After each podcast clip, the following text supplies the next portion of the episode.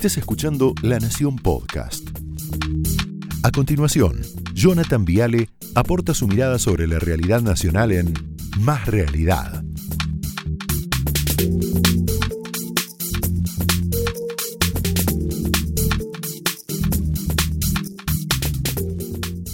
No, corrupto, ya a esta altura.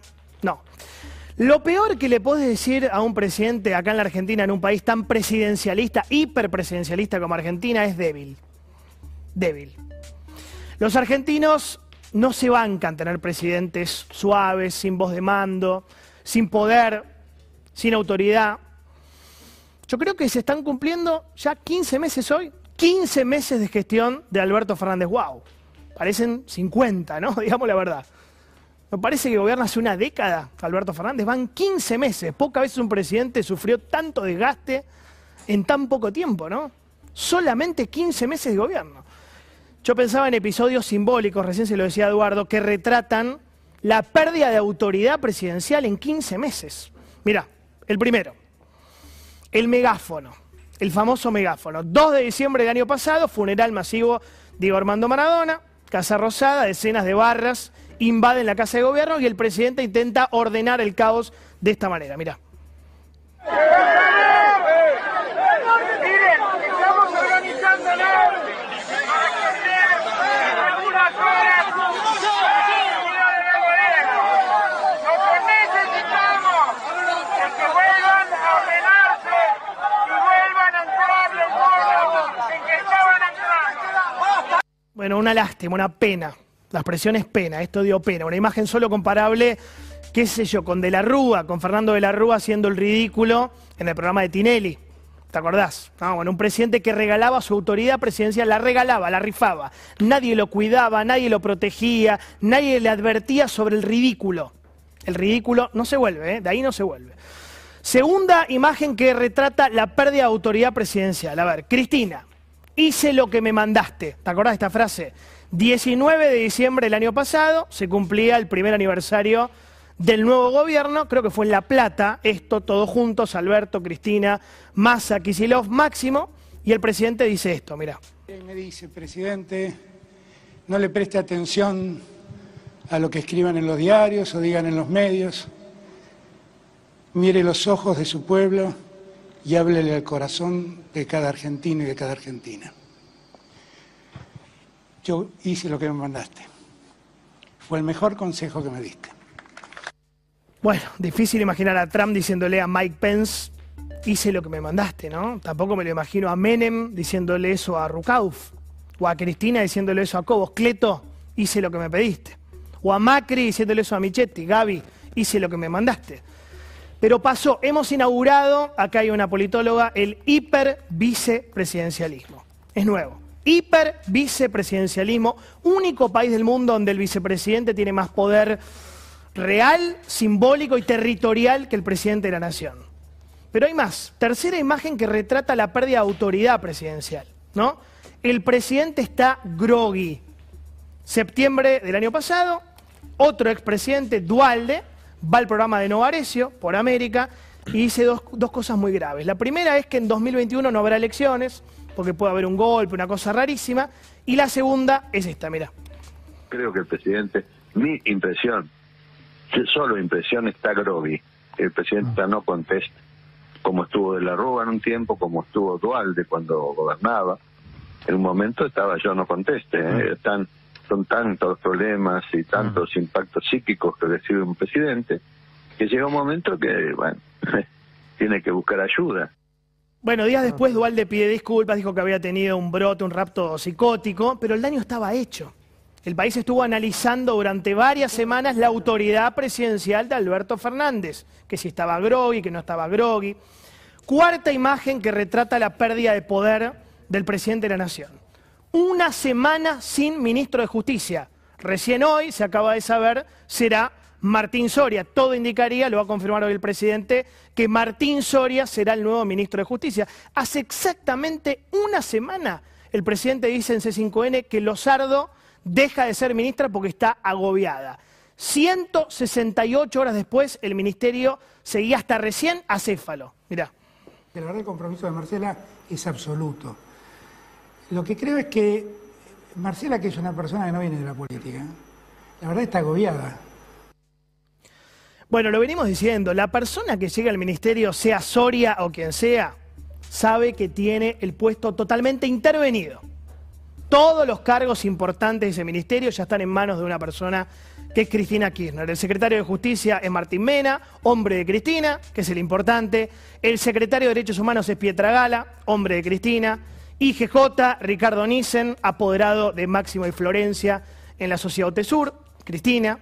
El procurador es Carlos Zanini, hombre de Cristina. Y la jefa del servicio penitenciario es Garrigó de Rebori, mujer de Cristina Kirchner. Aún así, inédito en la historia de la democracia que un presidente haya tardado una semana y un día en nombrar a un reemplazante. Habla de la debilidad presidencial. El Ejecutivo en la Argentina es por definición hasta ahora unipersonal. O sea, todo el poder está en manos de una persona que es el presidente, unipersonal. Sin embargo, ese presidente no puede, no sabe, no quiere nombrar a un ministro tranquilo, porque se enoja Cristina, porque se enoja Máximo, porque se enoja Massa, porque se enoja Axel. Siempre se enoja alguien. ¿Quién es el agobiado, presidente? El agobiado es usted. Este es el tema. El desgastado es el presidente de la nación. Y es muy grave, va muy poco tiempo. El que está abrumado porque no puede con su propia interna es el presidente de la nación. El que está superado con esta situación es Alberto Fernández. Y eso que apenas van 460 días en el poder, sobre 1460. Todavía faltan mil días más así. Es mucho, ¿no? Mil días más con esta lógica perversa, agotadora. Me agoto, yo no me quiero imaginar al presidente. Mil días así. Y acá llegamos a la quinta y última imagen de un presidente débil. El escape en el sur capítulo 5. Sábado por la mañana, buena parte del gabinete presidencial viaja a Chubut ante los incendios forestales ahí en la Patagonia. Y pasa esto, mira exigirle y a protestar por la mega minería. Miren lo que es la salida del presidente. Están volando objetos, eh, están volando objetos hacia el presidente que está ingresando en la camioneta oficial. Les digo, la seguridad no da abasto con la cantidad de manifestantes que están empujando aquí sobre el auto oficial. Eh, a pesar de, lo que ha sido esto y de que ya se veía venir con la llegada del presidente, no pudieron evitar que los manifestantes se acerquen. Están golpeando la camioneta, están tirando objetos contundentes y están golpeando los vidrios del, del del móvil oficial donde se encuentra el presidente Alberto Fernández con la comitiva de presidencia, está la primera dama, es un peligro, están, están golpeando de frente, no se quieren mover, se ponen adelante, miren lo que es esto, miren lo que es esto, acá adelante, no dejan avanzar al móvil que está trasladando el presidente de la nación, es realmente, es realmente, no,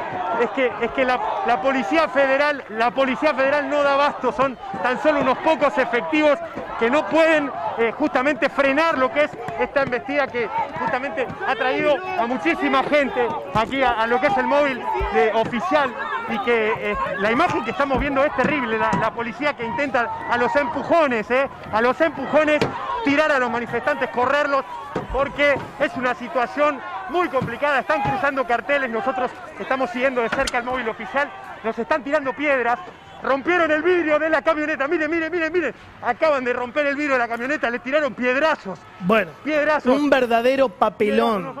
Casi le rompen la cabeza al presidente de la nación y a la primera dama. La explicación del ministro de Seguridad, no sé si la vieron, de Chubut, Federico Mazzoni, increíble. Utilizaron al presidente de carnada, lo mandaron a la boca del lobo. Esto fue hecho a propósito por parte de la cámpora dice el ministro de Seguridad, Santiago Igón, diputado de la Cámpora, y Augusto Sánchez, intendente de Lago Pueblo de la Cámpora. O sea, traducción, el ministro de Seguridad de una provincia peronista, gobernada por el masismo, hasta ahora, le echa la culpa de la violencia a un sector del justicialismo kirchnerista, de la Cámpora. O sea, la interna peronista se devora la autoridad presidencial, es muy grave. Pasa que nosotros, todo pasa en Argentina, ¿no? ¿Se dan cuenta de la gravedad institucional que tiene? La lucha de facciones del gobierno no es nuevo, es la historia argentina, el peronismo se mata, el peronismo se mata entre sí. La lucha de facciones del gobierno llega al punto de generar una zona liberada donde casi le pegan un piedrazo al presidente de la nación y a sus funcionarios, Biondi, Vitovelo y hasta la primera dama, Fabiola. Entonces la pregunta que falta para responder acá y cierro es ¿hasta dónde? ¿Hasta dónde va a seguir este papelón del presidente? ¿Cuánto más va a permitir el presidente que sigan horadando su propia autoridad, sus amigos, su gente? Ya llegamos al punto donde ni siquiera puede elegir un ministro tranquilo. Un ministro. Pero que quede algo bien clarito, ¿eh? Alberto no es víctima. Alberto Fernández no es una víctima.